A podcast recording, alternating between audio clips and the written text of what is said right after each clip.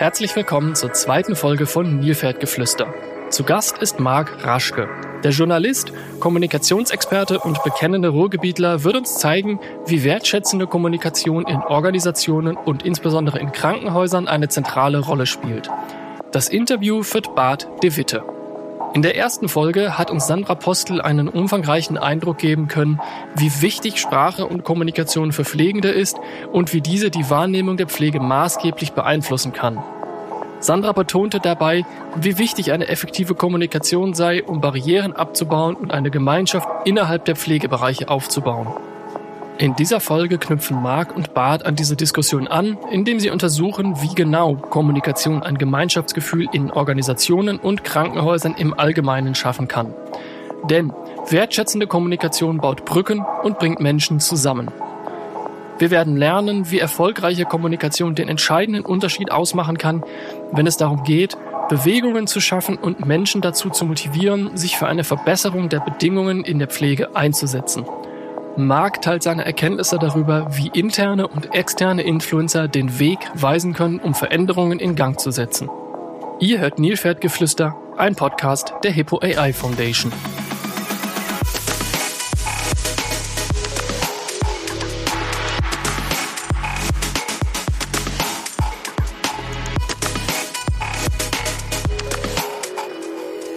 Dieser Podcast wird gesponsert von Ortec, dem Spezialisten für moderne und zeitgemäße Personaleinsatzplanung im ambulanten und stationären Pflegebereich.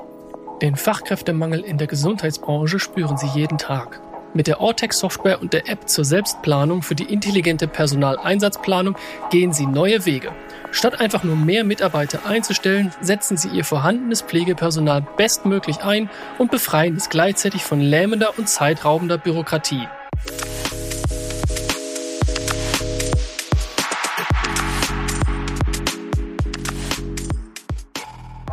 Der Name der App verrät es schon.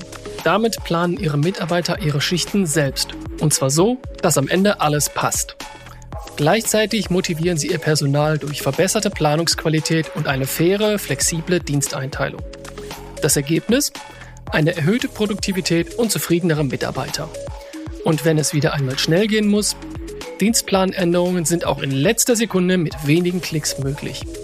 Mit Ortec verplanen Sie die richtigen Mitarbeiter zur richtigen Zeit am richtigen Ort. Probieren Sie es aus.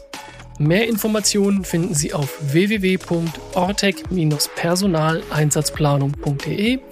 Das ist www.ortec-personaleinsatzplanung.de oder unter dem Link in den Show Notes.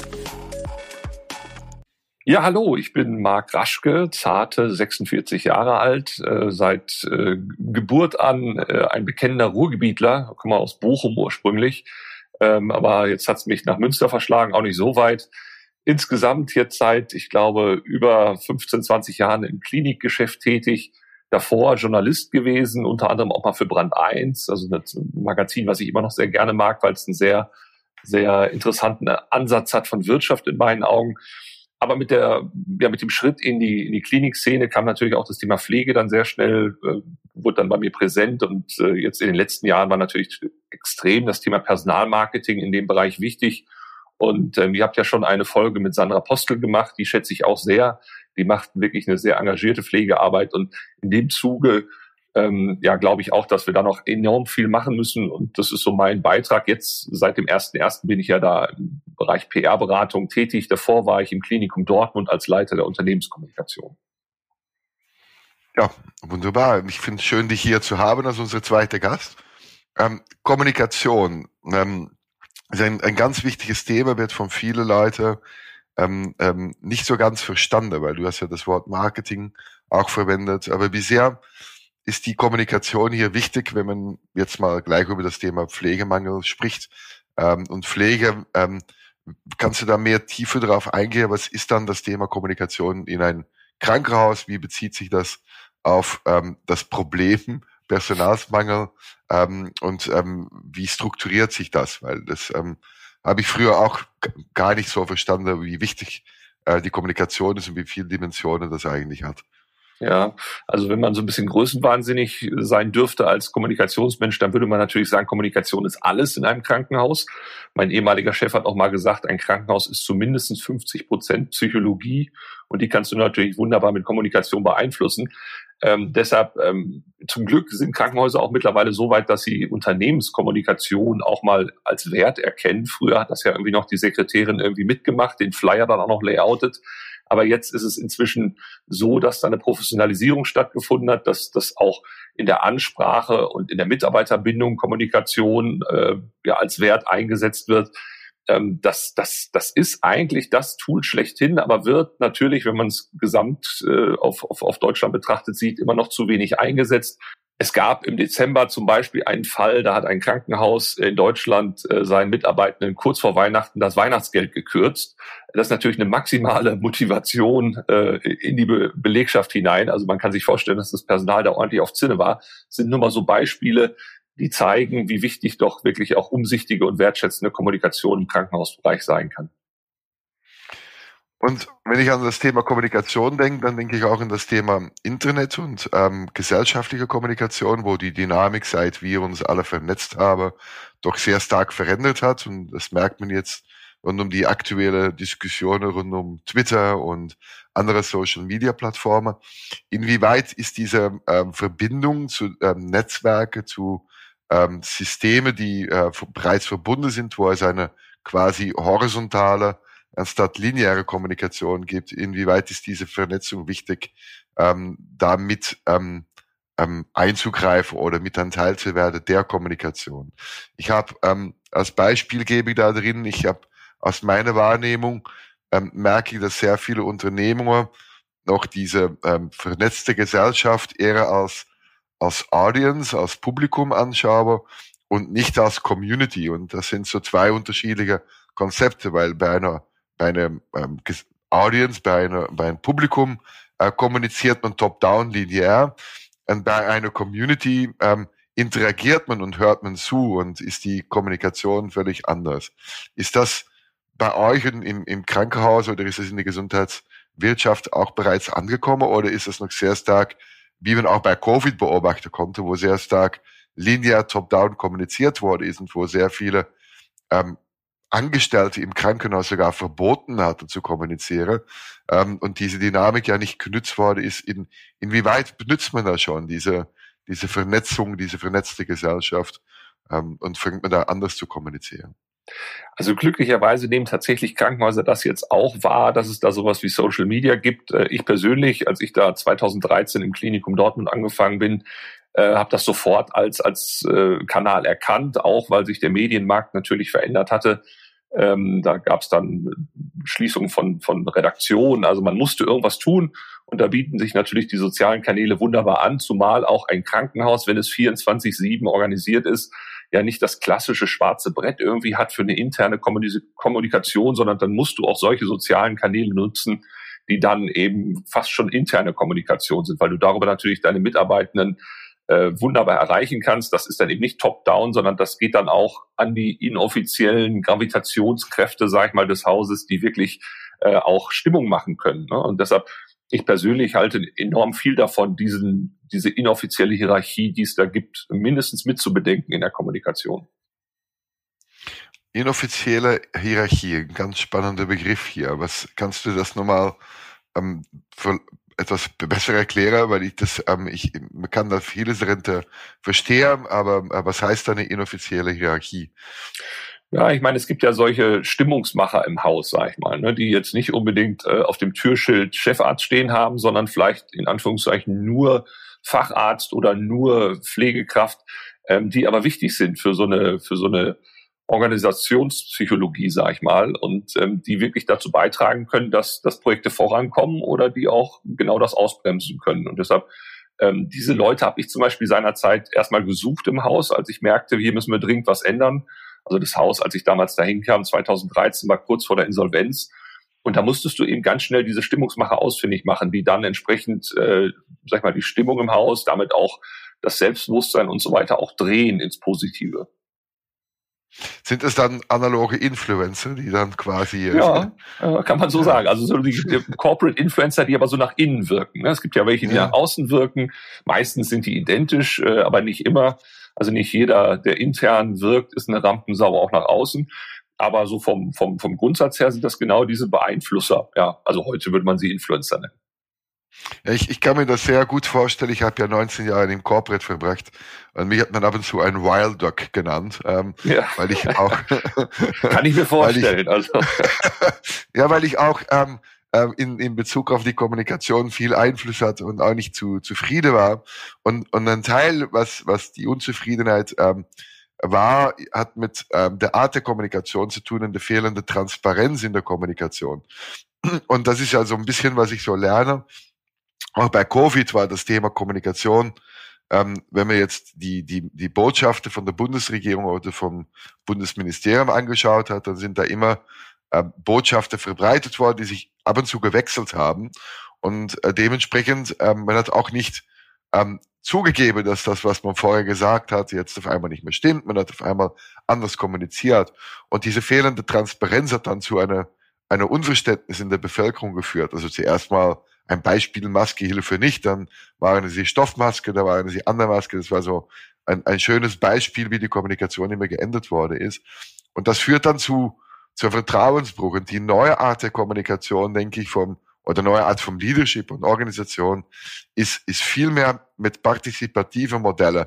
Das heißt, viel mehr gemeinsam mit die Communities und die Belegschaft als eine Community zu betrachten, anstatt als die hierarchische Angestellte und dann die zu empowern. So ist das, ist das auch in, in, in, in deinem Sinne, dass man so in diese Richtung geht? Ist das überhaupt möglich in einer Organisationsstruktur, ein Krankenhaus, wo die Hierarchie äh, seit 100 Jahren diktiert ähm, und ähm, wo, wo eine Kultur ist, äh, die, die doch eher konservativ ist und sehr hierarchisch ist. Ist das, ist das überhaupt möglich, dass man diese Transformation hinbekommt? Also ich persönlich habe die ja im, also in der Pandemie dann so weit getragen, dass ich privat mich erstmal abends hingesetzt habe und auf Instagram Leuten eben dieses transparente erklärt habe. Also erstmal gesagt habe, wie läuft eigentlich ein Krankenhaus ab? Äh, wie lest ihr eine Studie richtig? Da war ja so dieser Ansatz, den Leuten mal zu erklären, weil mir damals schon klar war, wir kommen hier nur gemeinsam durch, durch diese Pandemie. Und das hat zum Beispiel auch ins Haus reingewirkt, weil plötzlich auch Follower dann von mir, Mitarbeiter aus dem Haus waren. Ähm, und darüber bin ich dann auch zu so einem Influencer in Instagram geworden. Ähm, deshalb zeigt dieses kleine Beispiel, dass das durchaus geht. Aber wenn du dann wieder zurück in die klassische Organisation kommst, ist das natürlich noch ein weiter Weg. Es ist natürlich jetzt bedingt durch den Generationenwechsel bei der, in der Chefarztetage durchaus schon so, dass es da äh, den, ja, den Drive in Richtung Partizipation gibt. Aber ähm, am Ende des Tages ist vielleicht immer noch so ein bisschen äh, zu viel Hierarchie im, im Spiel, weil aber auch gewisse Sachen in der Medizin nun mal doch noch anders ablaufen. Ich sag mal, in einem OP zum Beispiel, äh, da ist jetzt wenig diskutieren. Ja, da muss am Ende des Tages müssen auch Entscheidungen getroffen werden. Und ähm, das setzt dann auch eine klare Hierarchie voraus. Also wer, wer schneidet und wer hat dann am Ende äh, einfach die Entscheidung mitzutragen, mal ganz platt gesagt. Und, und das dann wieder umgekehrt in der, in der, auf der Station dann anders zu leben, das ist sicherlich eine Herausforderung fürs Medizinpersonal. Aber ich denke, nur so wird's klappen, weil natürlich die Ansprüche von denen, die jetzt auf die Häuser zukommen, die sind andere. Ich will gar nicht so sehr über Generation Z reden, weil ich da nicht dran glaube, an diese Generationeneinteilung. Aber es ist einfach eine andere Lebensart, die wir jetzt haben. Wir, wir wollen da auch viel mehr mitgestalten. Und ich glaube, dass das wird noch äh, das eine oder andere Haus, was dann eher klassisch organisiert ist und natürlich auch den Druck jetzt gerade hat, äh, finanzieller Art, sich da gar nicht großartig neu aufstellen zu können. Äh, das wird noch vor große Herausforderungen gestellt werden das, das Thema Generationen angesprochen oder quasi fast angesprochen. Mhm. ähm, ähm, wie, inwieweit ist das jetzt diese Bedürfnisse, diese neue Generation im Krankenhaus, weil ja das Durchschnittsalter der Pflegekraft dann doch ähm, ähm, in, in, ein bisschen am Ende der Spanner, Altersspanne geht und wir, ähm, um das Thema Personalmangel zu lösen, dass wir doch die jüngere Arbeits- oder die jüngere Pflegekräfte anziehen sollten, also äh, begeistern sollen für diesen Beruf. Inwieweit gibt es da so einen Spannungsbogen zwischen dieser völlig neue Generation, die, die, die, die völlig anders getriggert ist und das, was so ein Krankenhaus anbietet und was muss man da noch tun, um, um vielleicht, wenn man ja mal ganz frei denkt, denen einen Raum zu geben, in dem, dass sie sich auch ähm, entfalten können, wohlfühlen ähm, und auch andere Ansporen mitzumachen. Ja. Hat das mit ähm, Verantwortung zu tun? Ist das ähm, ähm, es gibt ja verschiedene Elemente. Ist, ist das Zukunftsperspektive? Ähm, was, was, was fehlt da oder wo gibt es da noch Konflikte, die man, die man zu lösen hat? Also ich glaube ja grundsätzlich erstmal nicht unbedingt, dass da jetzt eine Generation ran, rankommt, äh, die jetzt komplett anders ist als die, die da schon in, in den Häusern sind, weil ich glaube, dass Pflegekräfte zum Beispiel, wenn man uns jetzt mal auf die konzentrieren, die kommen aus einem gewissen Milieu, sage ich mal, die haben eine gewisse Veranlagung in ihrer in ihrem Wesen und ich glaube, junge Nachwuchskräfte haben auch diese gewisse Veranlagung. Also zum Beispiel eher so ein altruistisches Menschenbild. Man möchte helfen, man man erkennt sich dann in solchen helfenden Situationen auch als wertvoll an. Also das sind solche solche äh, Werte, sage ich mal, die die von Grund auf mitbringen. Was natürlich dann im Einzelfall immer so ein bisschen äh, die Frage ist, wie kriegst du die Lebensstile überein? Ja, also äh, dieses, ähm, man ist dann sehr schnell überfordert. Äh, ich meine, man kann es mal klischeehaft sagen, diese Generation hat dann vielleicht nie richtig arbeiten gelernt, erstmal, die da jetzt kommt. Aber so würde ich es auch nicht sehen. Die ruckeln sich halt ein, weißt du, die haben im Prinzip ihren ihren eigenen Takt, der sich dann aber erstmal abgleichen muss mit dem, der da schon im Haus gelebt wird. Und ich glaube, solche, solche, solche Generationenkonflikte, die gab es immer schon. Ja, also wenn ich an Joschka Fischer seinerzeit denke, der im, im, im Bundestag mit Turnschuhen dann da auflief zur Vereidigung, das war auch ein Riesenskandal, ja, und, und, und heute juckt's keinen mehr. Also ich bin in der Diskussion manchmal so, dass ich sage, ey, einfach mal ein bisschen Piano, das wird sich schon einruckeln. Also deshalb Deshalb ähm, müssen wir da auch durch einen gewissen Schmerz durch. Ich glaube auch nicht, dass wir da jetzt großartig als Organisation was verändern können im Sinne von, gebt dem mehr Verantwortung. Ja, äh, ich kann Leuten nicht Verantwortung geben, wenn sie am Anfang ihres Lebens äh, oder ihres Berufslebens stehen, weil sie die Verantwortung im Zweifel noch gar nicht richtig tragen können. Aber ich kann dafür sorgen, dass man ständig in einem kommunikativen Austauschprozess diese, diese Unwuchten auch irgendwie versucht anzupassen und anzugleichen. Interessant. Wenn, wenn du jetzt erwähnt hast, dass die, ähm, dass die Pflegekräfte eigentlich immer aus der gleichen Struktur kommen oder dass sich da nicht so viel verändert hat. Aber wenn man jetzt die, ähm, das Berufsbild anschauen oder die Inhalte, dann ähm, sind die, oder du hast halt das Wort ähm, helfen, ähm, ähm, die will ja Menschen helfen, sind altruistisch, aber eigentlich real gesehen sind die jetzt ähm, zu schlecht bezahlte äh, Dokumentationskräfte geworden. ähm, am meisten äh, Administrierer, Dokumentierer, Koordinierer und, und vielleicht nur noch zu 30 Prozent das machen, was du vorher erwähnt hast. Also Menschen helfen. Und zu 70 Prozent sind sie die Bürokraten des Krankenhauses geworden, weil sie mit bürokratischer Aufgabe beschäftigt sind. Und ich glaube, das hat die dann sich schon sehr stark verändert über die letzten 20 Jahre, weil der Aufwand der Dokumentationsaufwand, äh, der Koordinationsaufwand sich dann doch sehr stark geändert hat. Und ähm, hier erhofft man sich durch die Digitalisierung äh, die Lösung, die, die, also das ist die eierlegende Wollmilchsau so ungefähr, die alles lösen wird, ähm, dass man da das, das Thema ähm, lösen wird. Und dann kam man ja auf einmal mit solchen Apps, ähm, diese ähm, digitale Pflegeanwendungen dran, aber das hat dann eigentlich gar nichts mit die Aufgaben im Krankenhaus zu tun. Kannst mhm. du da etwas sagen, wie, wie, wie in dieser, ähm, weil das, da, da ist doch ein Konflikt vorhanden, dass du, du als Arbeitskraft kommst, du willst Menschen helfen und auf einmal sitzt du zu 70 Prozent vor dem Rechner ähm, und dann wärst du eigentlich bist du in die, in die Dorfsbank gegangen und hättest dann dort gearbeitet und hast dann regelmäßige Arbeitszeiten, musst am Wochenende nicht arbeiten und wirst dann auch für besser bezahlt. Absolut. Also die Dokumentation ist, ist die Hölle. Das sagen ja auch alle Pflegekräfte. Ähm, da geht viel Arbeitszeit verloren. Und ich meine, die sogenannten digitalen Lösungen, die es da am Markt gibt, ähm, sind ja meistens nur mehr Aufwand, weil du dann plötzlich doch wieder merkst, äh, das ist zwar ein Weg, etwas zu dokumentieren, aber im Zweifel muss es dann doch nochmal anders dokumentieren, weil wenn das mal ausfällt, musst du die Daten trotzdem haben. Also ähm, da den goldenen Weg gefunden zu haben, halte ich für, für utopisch. Ähm, ich meine, was ich ganz spannend finde, ich glaube, das hat das Fraunhofer Institut, äh, ist da zumindest dran an diesem Thema. Da wird dann quasi mit so einer Art Kinect-Technik, also wie man das so von der Playstation und so weiter kennt, äh, wird dann eine Pflegekraft beobachtet, welche Bewegung sie an einer äh, an einem Patienten macht und diese Bewegungen werden dann umgesetzt in Dokumentation, ja, sodass also die Pflegekraft sich rein um die Pflege kümmern kann und äh, die Dokumentation quasi nebenbei passiert. Das sind natürlich in Anführungszeichen Lösungen, die vielleicht sogar den Namen auch verdienen.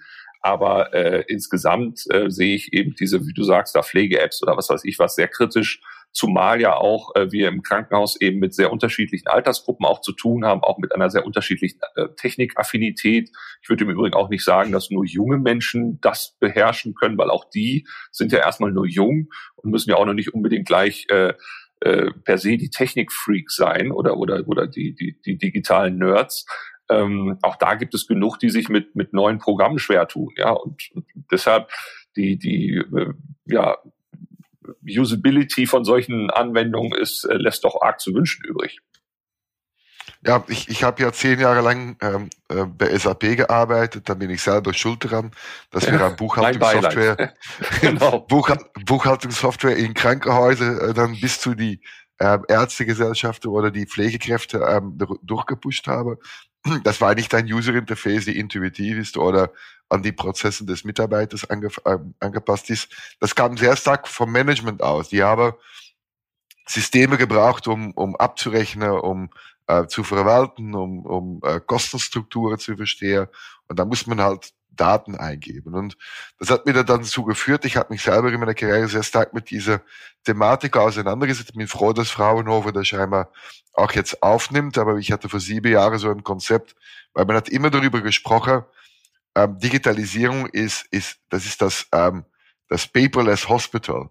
Ähm, aber wir haben dann Papier ersetzt mit Keyboards und ich hatte dann ein Konzept entwickelt zu das Keyboardless Hospital. Und, äh, weil wenn die Interaktion zwischen Mensch und Maschine so gestalten kann, damit sie unsichtbar wird, ähm, dann hat man erst wahrscheinlich den Gewinn. Und ähm, man kann da sehr viel lernen vom Science-Fiction-Film zum Beispiel. Ich bin, einfach meiner Lieblingsfilms ist von Stanley Kubrick, Space Odyssey. Das ist ja ein Film aus den 60er Jahren.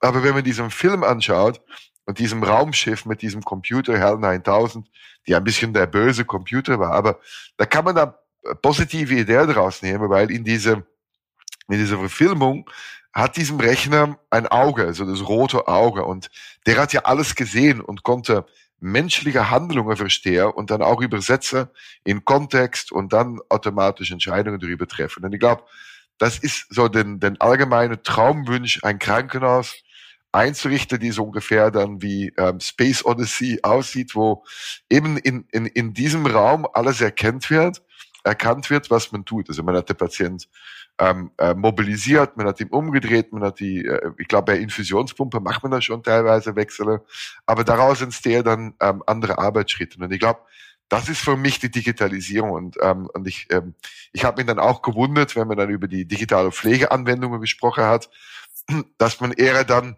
weggegangen ist von die Probleme der, der Pflegekräfte, aber eher dann mit, mit Pflege-Apps dann die Pflegebedürftigte angesprochen hat, ähm, um da dann zu entlasten.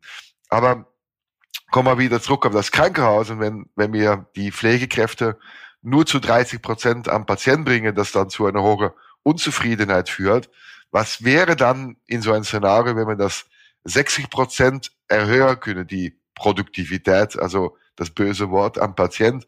Ähm, hätten wir da noch Pflegemangel?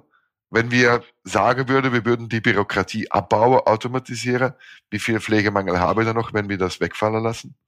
Ach ja, Bürokratieabbau, das sagt sich immer so schön in so Sonntagsabends-Shows, ja, wenn dann äh, die Bürokratie. Wir sind ja Podcast jetzt. Ja, ja, ja oder, oder in Podcast, ne, genau. Auch so Visionen, ja, wie dann so äh, künstliche Intelligenz uns alle rettet und so weiter. Ne? Das ist ja immer alles ganz nett. Und ähm, man kann da auch nur nicken im ersten Moment und sagen, ja, nee, habt da recht. Wenn du dann aber in die Niederung des Alltags eines Krankenhauses kommst, dann merkst du ja, gibt's ja doch ein paar, sag ich mal, mindestens Quertrends, die da äh, dann alles wieder verhageln. Zum Beispiel eben, dass, dass Pflegekräfte natürlich in der Regel erstmal pflegen wollen und ähm, sich mit diesem ganzen Digitalisierungsmist auch erstmal nicht beschäftigen wollen, beziehungsweise sogar auch Angst haben, dass sie vielleicht mal irgendwann von einem Roboter ersetzt werden. Ja, wobei ich das auch beileibe nicht sehe, dass das passieren wird.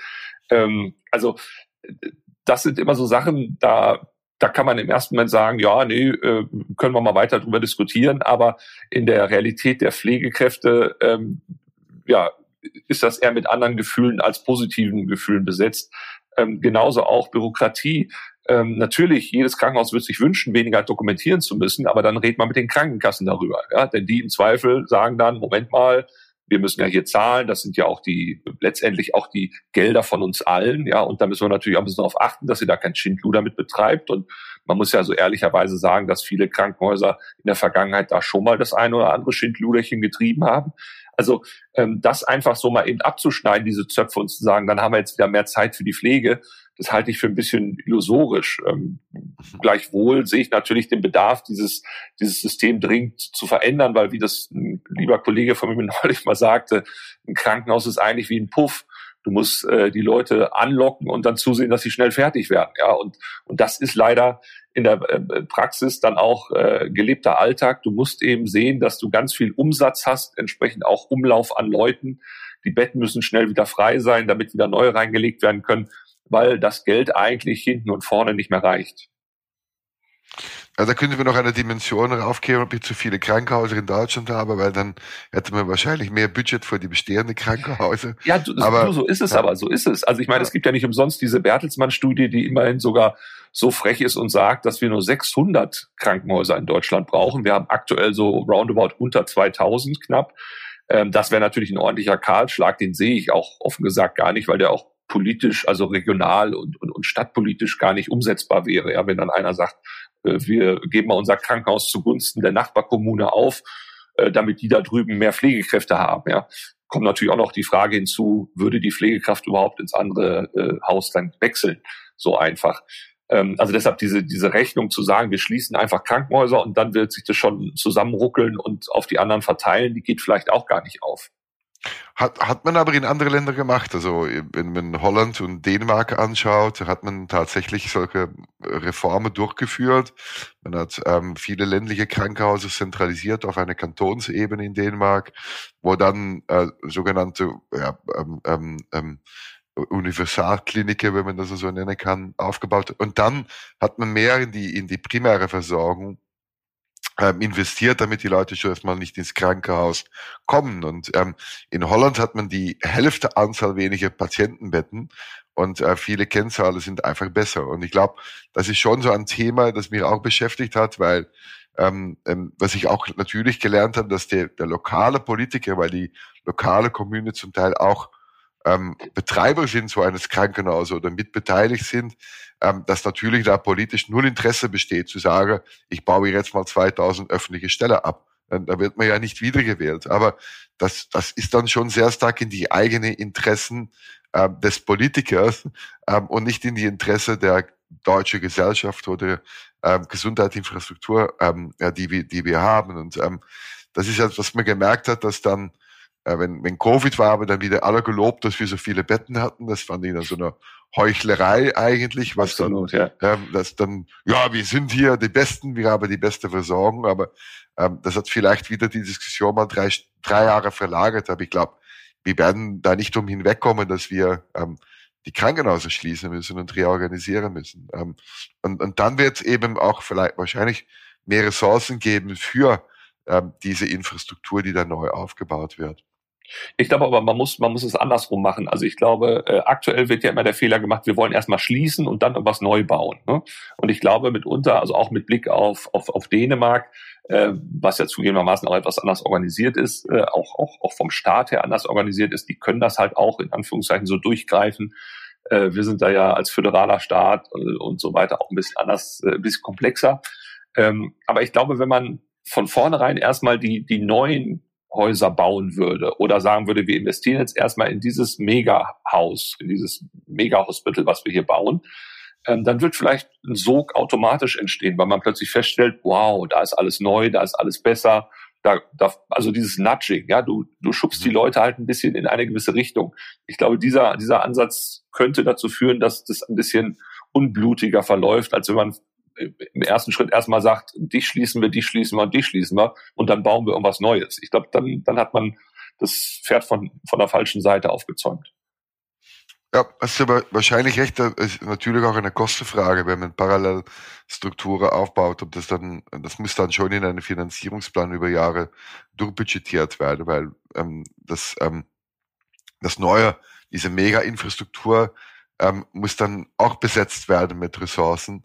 Ähm, und, ähm, alles, alles, ja. also klar, also das, ich meine, wir sind ja gerade bei Visionen hier, also man kann ja mal solche völlig utopischen Visionen vielleicht auch äußern.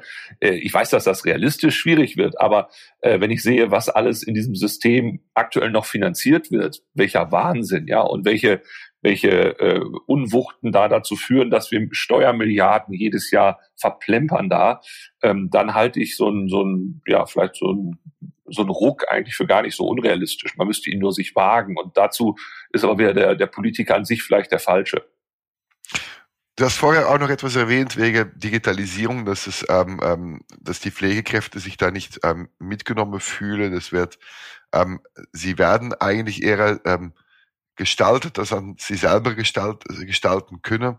Wie kriegt man das Thema Kultur, wie kriegt man diese ähm, Pflegekräfte begeistert für dieses Thema, wie kriegt man die mehr in eine aktive ähm, Rolle rein, dass die selber anfangen mitzugestalten, weil ich glaube, das ist der einzigste Weg, auch Lösungen zu entwickeln, die dann auch äh, ähm, einen Wert beitragen aus dieser Berufsrolle, die, die auch als positiv wahrgenommen wird und nicht nur immer, ich muss jetzt wieder die nächste Lösung lernen, ähm, die wieder das Management bedient, aber eher etwas ist, was, was mich hilft als Arbeitskraft.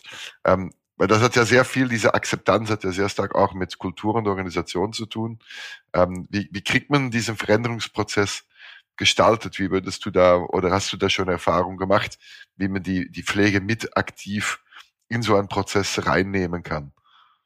Also es ist hochgradig ein Führungsthema. Das ist es definitiv. Und ähm, da müsste sicherlich gerade in Krankenhäusern mehr investiert werden oder es müsste überhaupt erstmal der Wert von Führung richtig erkannt werden. Ich habe manchmal in vielen Krankenhäusern so den Eindruck, da kommen dann Führungskräfte zu ihrem Job wie die Jungfrau zum Kinde und sind dann plötzlich Führungskraft, weil sie irgendwie medizinisch oder pflegerisch irgendwas Tolles gemacht haben. Aber das, das, das bisschen Führung lädt man sich so automatisch noch irgendwie mit drauf. So ist es ja eben genau nicht überhaupt erstmal auch dieses Verständnis für eine Kultur, für eine Unternehmenskultur zu entwickeln. Das ist ja auch schon Teil der Führung. Ähm, das geht vielen ab, weil sie, weil sie wirklich nur noch im Zahlenwust untergehen und und im Prinzip diese Unternehmenskultur ja an vielen kleinen Stellen ansetzt. Das ist ja eben nicht das die große Strategie, sondern eher so das kleine Mosaik, ja, was was was dazu beiträgt, dass das Gesamtbild insgesamt auch sich verändert.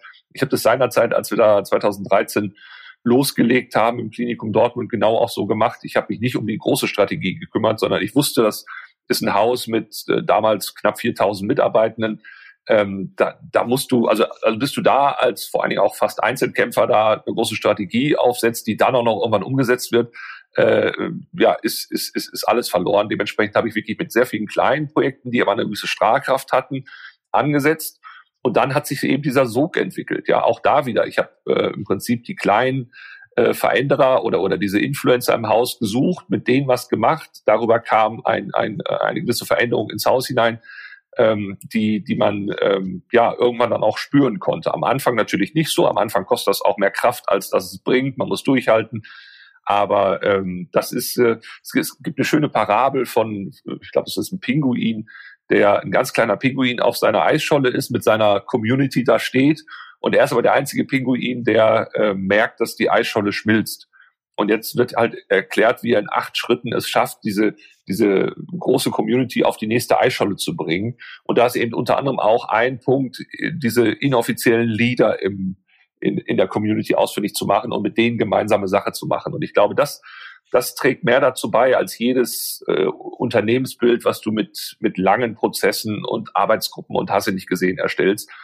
Lieber agil in kleinen Schritten, iterativ sich da solchen, solchen Meinungsführern im Haus annähern und dann die Kultur mit denen gemeinsam verändern. Wie, wie ist dann, ähm, weil du hast das Unternehmensbild angesprochen, wie ist das Pflegebild, jetzt mal wieder zurück auf diese Berufsgruppe zu gehen? Ähm, ähm, A, Pflegebild Richtung Gesellschaft.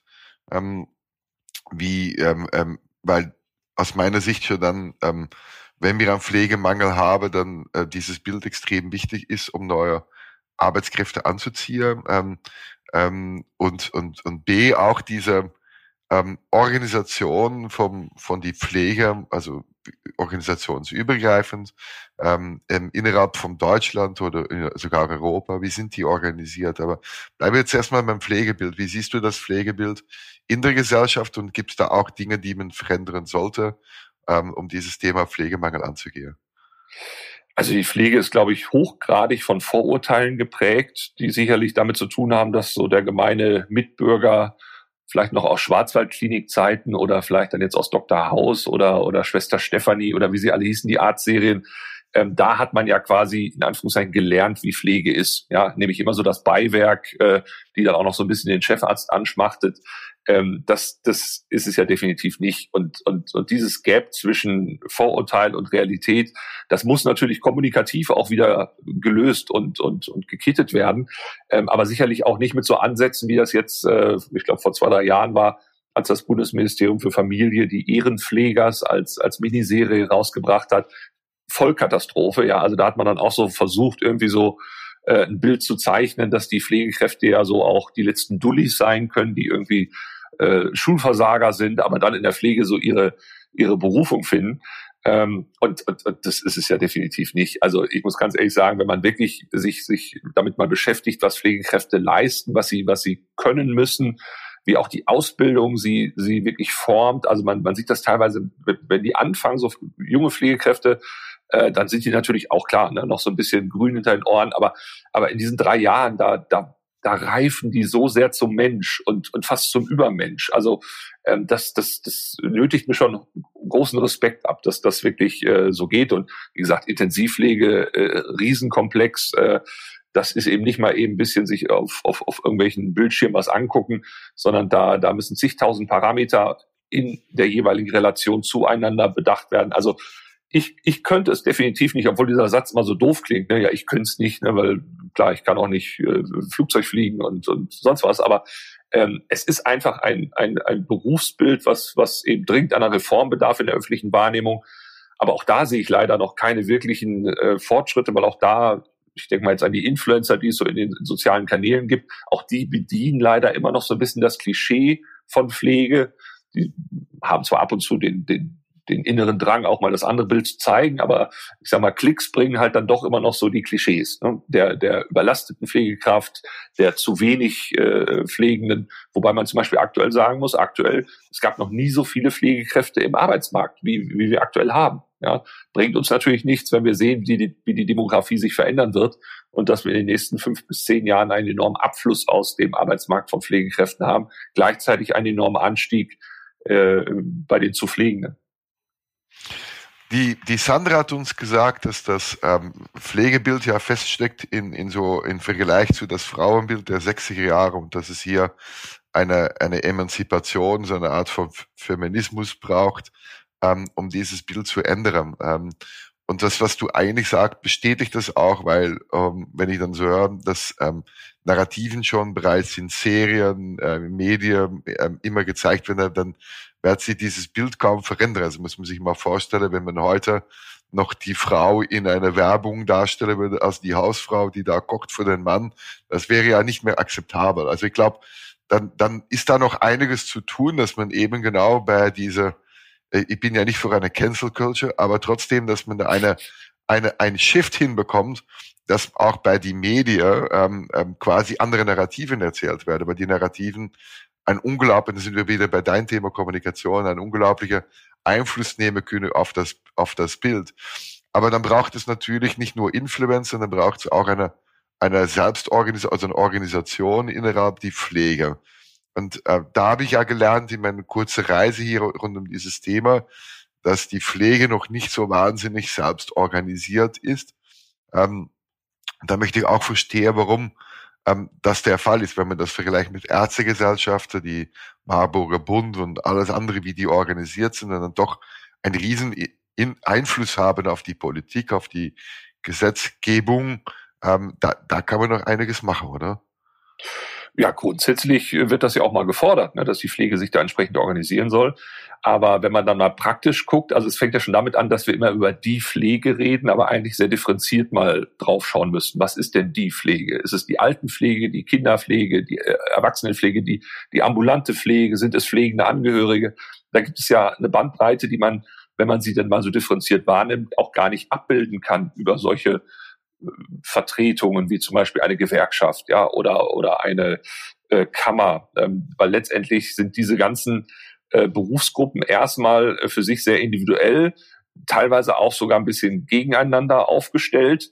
Ähm, und dann muss man natürlich auch sagen, äh, die ähm, durchschnittliche Pflegekraft ist ja dann doch eher weiblich. Ja, also ich glaube, über 80, 90 Prozent äh, der Pflegekräfte in Deutschland sind Frauen. Und wenn man sich dann anguckt, wie die so sozial aufgestellt sind, meistens irgendwie in der Familienarbeit natürlich auch noch, sollen Kinder großziehen, dann ist vielleicht sogar, sind vielleicht sogar die eigenen Eltern schon Pflegefall äh, und dann noch den Job äh, machen und dann noch bitteschön in der Gewerkschaft äh, möglichst aktiv sein, möglichst immer auf die Straße gehen, das kann nicht klappen. Ja, also deshalb, deshalb bin ich ja zum Beispiel auch ein großer Verfechter der Pflegekammer, auch als Zwang, weil man letztendlich diese, diese Vertretung sonst nicht anders hinkriegt. Das ist halt was anderes. Bei den Ärzten, gut, ändert sich jetzt auch allmählich, da, da wird es auch immer weiblicher, aber äh, die sind halt tradiert eher aus einer Männerecke gekommen und deshalb sind natürlich auch solche Vertretungen wie dann eben Gewerkschaften oder, oder Kammern da auch viel stärker aufgestellt. Ja, eben, das, das Richtige, die, die Medizin wird ja weiblicher, ähm, äh, weil die Ärzte sind, glaube ich, ist die Frauenquote beim ähm, Studiumgang schon bei 60 Prozent. Also ist ja nicht so weit entfernt von dieser 80 Prozent in dem Sinne. Ähm, aber eben, ähm, das ändert ja, ich, ich weiß nicht, ob man das so sagen kann, dass, dass die Organisation, dass man sich anfängt zu organisieren, ja dann ein, ein männlicher Charakter ist oder dass es daraus entstanden ist oder dass es ähm, da, da eine Rolle spielt. Ich glaube, ähm, das, das ist nochmal so die Frage, so wie, wie kriegt man neben die Zeit, also ich glaube, dass jetzt, ähm, also neben seiner Arbeitszeit, weil meistens macht man das ja auf ähm, ähm, freiwillig, dass man in solche Vereine, in solche Strukturen nochmal zusätzlich mitarbeitet und wie du sagst, dann hat man einfach nicht mehr die Zeit. Aber vielleicht kann man auch gemeinsam investieren in Ressourcen, die dann das für einer machen. Und da muss man halt ähm, ähm, Geld ausgeben dafür. Und das ist natürlich, wenn man ein Mediziner ist oder ein Arzt ist, einfacher, Mitgliedschaften zu bezahlen, damit man eine große Struktur aufbaut, als bei Pflegekräften. Aber ähm, wie, wie viele Pflegekräfte sind dann in Deutschland registriert? Und das vielleicht mal interessant, was wäre dann die Menge von so einer großen Organisation, die man zusammenbringen könnte? Also ich weiß es jetzt nur aus, aus NRW, weil ja da just die Pflegekammer sich äh, konstituiert hat.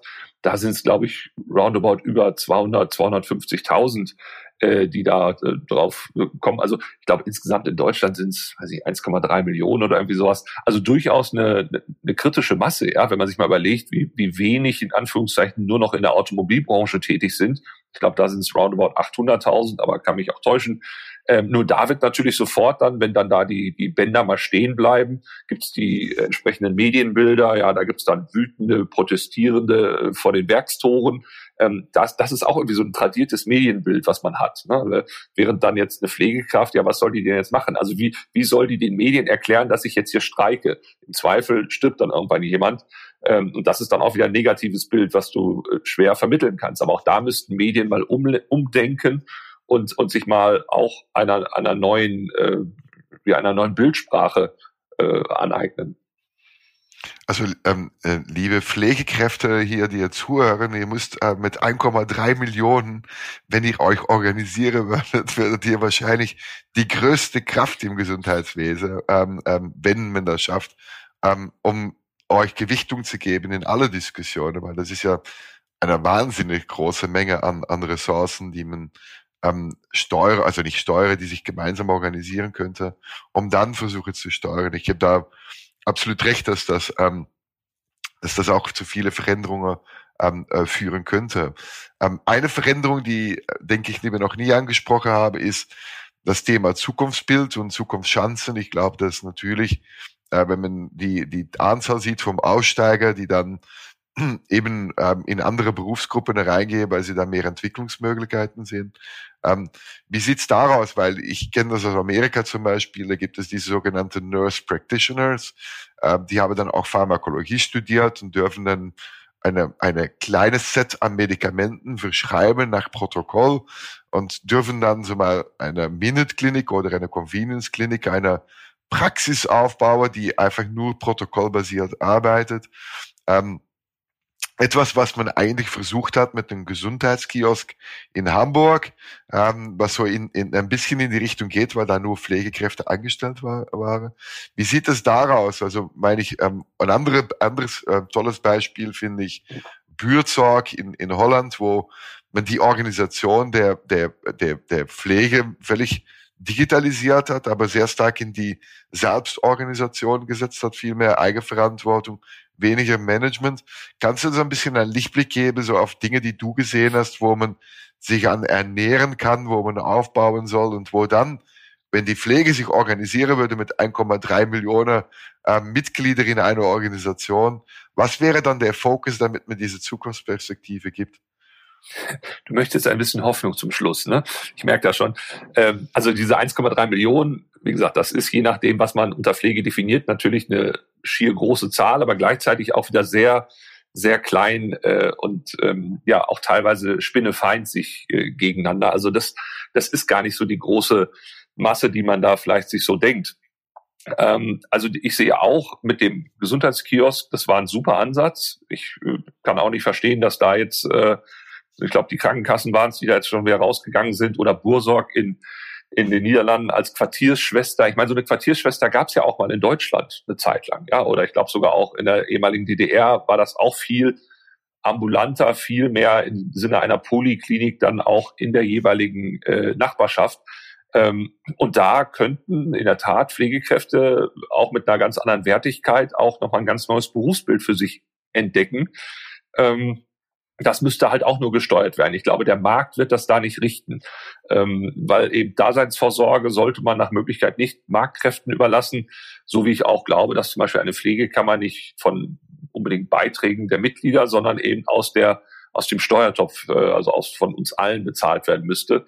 Ähm, alleine um äh, auch mal so ein bisschen zurückzugeben, was wir über die Jahre eigentlich alles in Anführungszeichen eingespart haben, weil es auf Kosten der, der Pflegekräfte ging. Ähm, also insgesamt könnte ich mir vorstellen, dass da wesentlich mehr gesteuert werden muss von der Politik eben neue Strukturen zu schaffen, weil von selbst wird das nicht klappen. Aber umgekehrt sehe ich, wenn es denn funktioniert, dann, dann kann es auch wirklich eine Aufwertung des Berufs erfahren, ähm, die im Übrigen auch, glaube ich, allein schon jetzt auch mit Blick auf die Demografie in der Ärzteschaft auch früher oder später passieren wird. Denn früher oder später haben wir einfach nicht mehr genug Ärzte.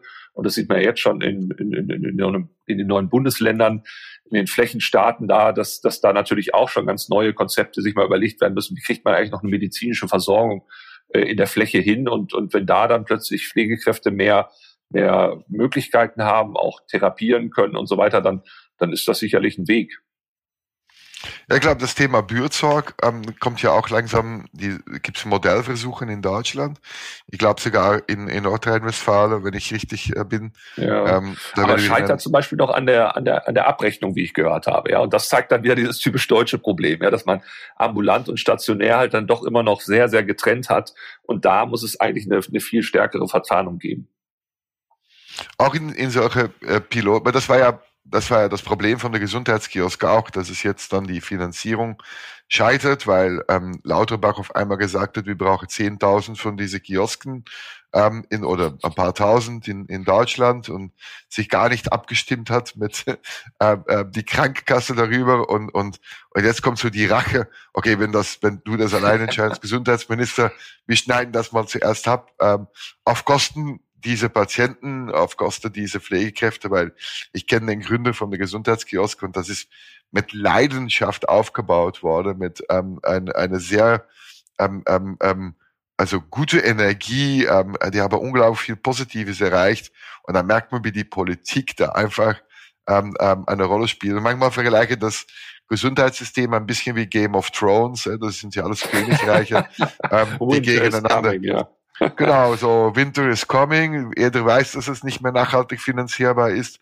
Ähm, aber alle kämpfen sich zuerst mal zu Tode, bevor Winter kommt. So und, und es gibt ja keine basisdemokratische Ansätze in dieses System. Und ich glaube, gerade diese Befähigung, äh, Partizipation oder, weil das ist ja auch ein Bürsorge ist ein sehr starkes partizipatives Modell auch und Selbstorganisation hat ja alles, was so die New Work Buzzwords äh, zusammenbringt, eigentlich abgebildet.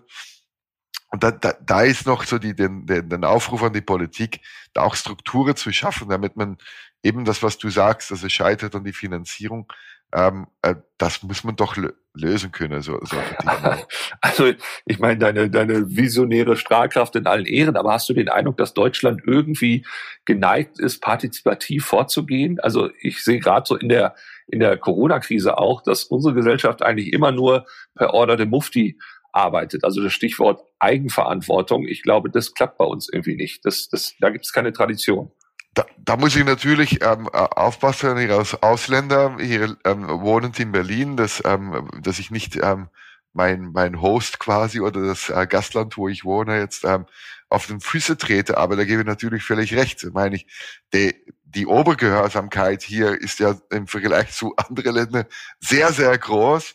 Ähm, und ähm, das ist ja diese preußische Kultur, die ihr noch so ein bisschen habt, die äh, Top-Down und, und Kommunikation. Und ich glaube, das ist in die Automotive-Industrie zum Beispiel genau das Hauptproblem, warum die Digitalisierung und die Softwareentwicklung nicht vorangeht. Ich kenne jenste Leute, die bei einem großen Automobilhersteller an Software arbeiten und die sagen, ich brauche drei Monaten, bis ich irgendwo eine Genehmigung habe, weil dann fünf Stufen darüber entscheiden, über Dinge, die sie gar nicht mehr verstehen, weil das sind ja alles Ingenieurs und auf einmal müssen sie über Software äh, äh, äh, Entscheidungen treffen.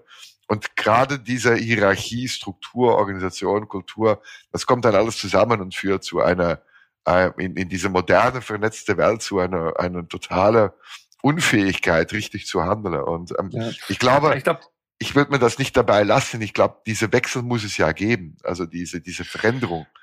Ja, ich glaube, ich glaube, das Problem der Deutschen ist vor allen Dingen so ein, so ein absolutes Paradoxon. Auf der einen Seite sind sie sehr obrigkeitshörig und zugleich sind sie aber auch sehr skeptisch, was Obrigkeit angeht. Ja, also da, da wirken ja so zwei Kräfte. Ne? Also eigentlich traust du denen da oben nicht, Stichwort SED, ne, Überwachungsstaat, Nazi und so weiter.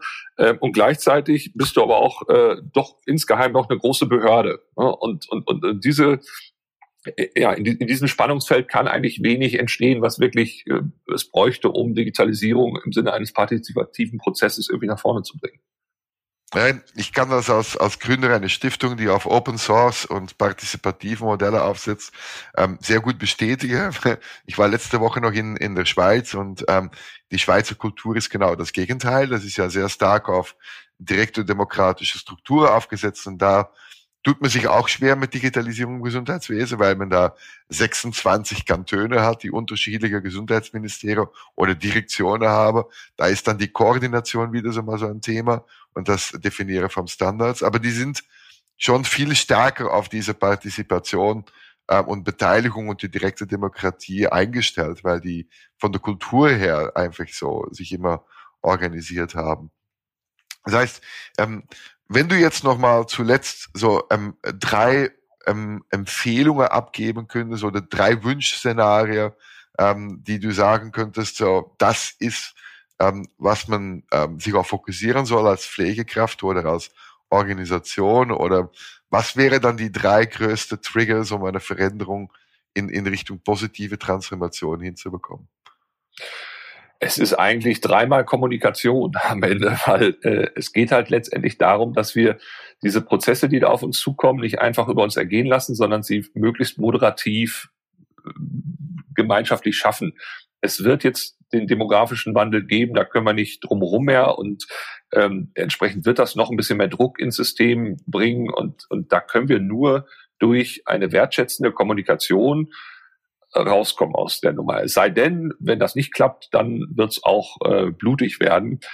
Der Realist in mir sagt, die zweite Variante ist deutlich wahrscheinlicher, weil ähm, es wird nicht anders gehen. Wir werden es nicht so konstruktiv schaffen, aber äh, wie gesagt, so ein Restfunken Idealismus ist ja in mir und, und gerade weil ich weiß, dass gerade Pflegekräfte sehr idealistisch auch mitunter eingestellt sind und auch noch an das Gute im Menschen glauben, würde ich dann auch appellieren, glaubt an euch, glaubt an euer Gutes in euch und dass ihr das, wenn ihr es wirklich gemeinschaftlich schafft, habt ihr eine Power, wie es sie in Deutschland kein zweites Mal gibt. Also wir brauchen kein Robespierre, die die französische Revolution angeführt hat. Wir brauchen, wir brauchen. Naja, also, wenn du mich jetzt so fragst. Der Influencer, die zur Revolutionist wird, oder der Dialog, ähm, diese ähm, ich bin auch ein, ein totaler äh, Fan von Dialog, aber da ist dann auch wieder manchmal die, Hierarchie ein Thema, dass man, wenn man nicht diesen Status hat, dass man überhaupt nicht berechtigt ist, äh, zu sprechen. Äh, aber dafür sind Social Media da. Darum habe ich wieder einen Podcast auch jetzt aufgesetzt. Wir möchten die äh, Kommunikation fördern und ich gebe dir absolut recht, dass du die Kommunikation und den Austausch wir wahrscheinlich am schnellsten zur Lösung kommen und damit sich alle andere Zuhörer oder man sage, da muss man auch ein Ohr haben ähm, und ähm, Zuhörer und nicht nur versuche seine eigene Meinung durchzudrücken, was häufig dann doch ein Problem ist. Ähm, ähm, lieber Marc, ich fand das ähm, sehr ähm, inspirierend, ähm, ich fand das auch sehr ähm, wegweisend und ich hoffe sehr, dass die Zuhörer, vor allem aus der Pflege, ähm, einiges gelernt haben. Wir werden in den nächsten Podcast noch viele andere Themen angehen, aber ich glaube, äh, ich glaube, wir haben alle verstanden in diesem Podcast, in dieser Auf also in dieses Gespräch, dass die die Kommunikation, aber auch sowohl die Organisation und die Kultur, ähm, dass das ähm, viel wichtiger ist als die Digitalisierung als, als Überbegriff, weil Digitalisierung ist ja kein Selbstzweck und braucht zuerst mal eine, eine Basis, eine Struktur, damit man ähm, äh, die Dinge vorantreiben kann, damit sie auch für das Pflegepersonal passen. Ich bedanke mich herzlich, Marc, und wünsche dich dieses Jahr sehr viel Erfolg. Du hast einen neuen Weg ähm, ähm, ausgewählt und ähm, ich hoffe, wir sehen uns demnächst dann wieder, wo wir dann gemeinsam an, an Projekte arbeiten, die dann äh, das, was wir heute mal theoretisch besprochen haben oder visionär, wie du gesagt hast, dann auch vielleicht gemeinsam umsetzen können. Herzlichen Dank.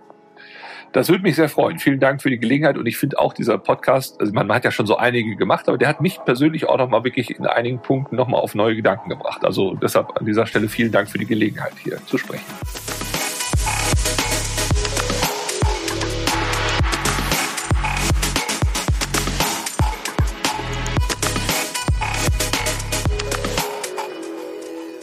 Das war Folge 2 unserer Nilpferd-Geflüsterreihe zum Thema Personalmangel in der Pflege.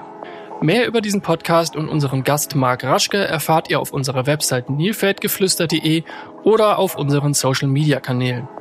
Wenn ihr uns unterstützen möchtet, dann abonniert gerne diesen Podcast in einer Podcast-App eurer Wahl.